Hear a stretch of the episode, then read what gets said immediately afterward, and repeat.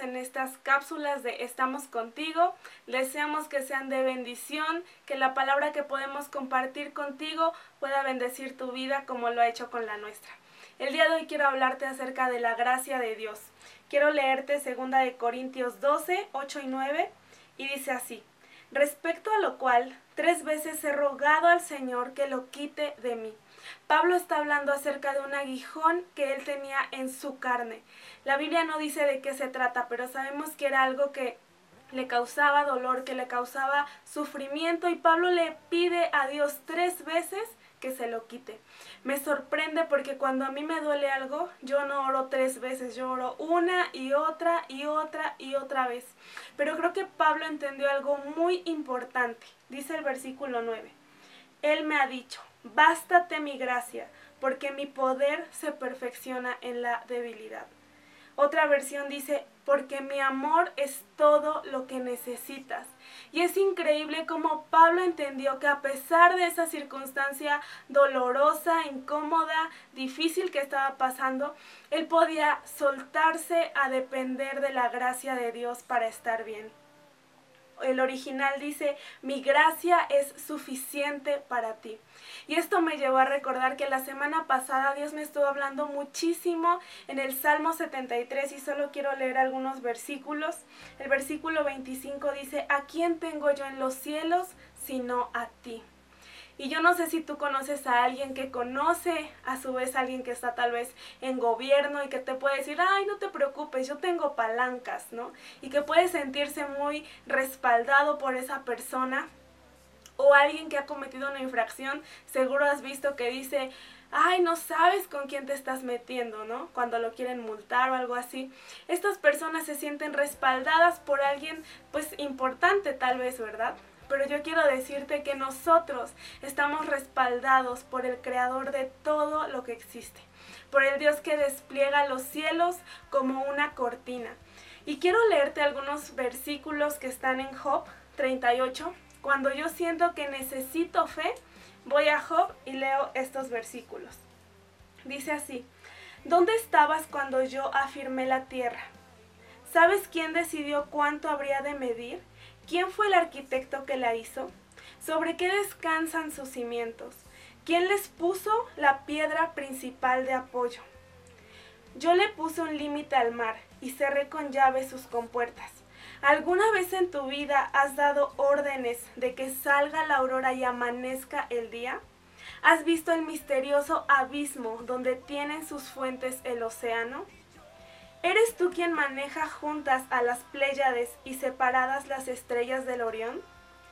¿Eres tú quien guía a las estrellas de la Osa Mayor y de la Osa Menor? ¿Conoces tú las leyes que gobiernan el cielo? Y para mí estos versículos son increíbles porque me recuerdan la grandeza del Dios en el que yo confío. Y este versículo que hoy leímos acerca de Pablo, pues nos recuerda que su gracia nos es suficiente. Y es la gracia de ese Dios todopoderoso que está por nosotros que está derramando esa gracia inmerecida. Gracia es algo que no merecemos y que no depende de nosotros, sino que depende de la bondad de Dios. ¿Y sabes cuál es la parte del Salmo 73 que más me impactó? Es esta donde dice, fuera de ti nada deseo en la tierra. Y, de verdad que creo que este es un gran reto porque nos demuestra que Dios puede ser suficiente para una persona, sin importar su condición, porque aquí el salmista Asaf está diciendo en el versículo 26, mi carne y mi corazón desfallecen, mas la roca de mi corazón y mi porción es Dios para siempre. También él estaba sufriendo algo en su carne, y no solo en su carne, sino también en su corazón, en sus pensamientos, en su voluntad, estaba él batallando fuertemente, pero dice, la roca que sostiene mi corazón y mi porción eres tú, Dios. Entonces, en esta circunstancia difícil que estamos enfrentando, que tal vez tenemos batallas en nuestro cuerpo o en nuestro corazón, en nuestros pensamientos, en nuestras emociones, el único que nos puede dar una seguridad, ese fundamento sólido solo es Dios en nuestras vidas y Él es capaz de sostener nuestros corazones. Entonces, pues necesitamos de la gracia de Dios. Me encanta porque aquí dice que su poder se perfecciona en nuestra debilidad.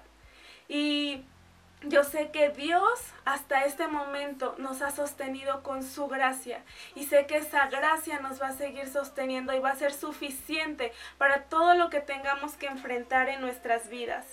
Eh, más adelante volvemos a, con Pablo en el versículo 10 dice, por lo cual por amor a Cristo me gozo en las debilidades, porque cuando soy débil entonces fuerte soy. Y Dios es de verdad increíble porque no se basa en la lógica, en el razonamiento, sino que cuando nosotros somos débiles, entonces somos fuertes.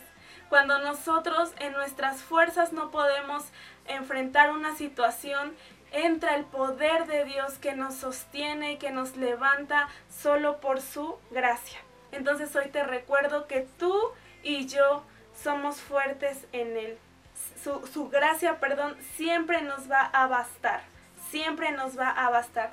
Y quiero terminar nada más leyéndote Efesios 2.7 que dice, de modo que en los tiempos futuros Dios puede ponernos como ejemplo de la increíble riqueza de la gracia y la bondad que nos tuvo, como se ve en todo lo que ha hecho por nosotros, que estamos unidos a Cristo Jesús. Hay una increíble riqueza en la gracia de Dios. Y yo quiero animarte a que en estos tiempos puedas enfocar tus ojos para que puedan descubrir esa riqueza que tienes en la gracia que Dios derrama sobre tu vida y que tú puedas estar certero de que su gracia es todo lo que tú necesitas para afrontar cualquier situación por adversa que se presente. Que Dios te bendiga, te mando un fuerte abrazo y espero que nos veamos muy pronto.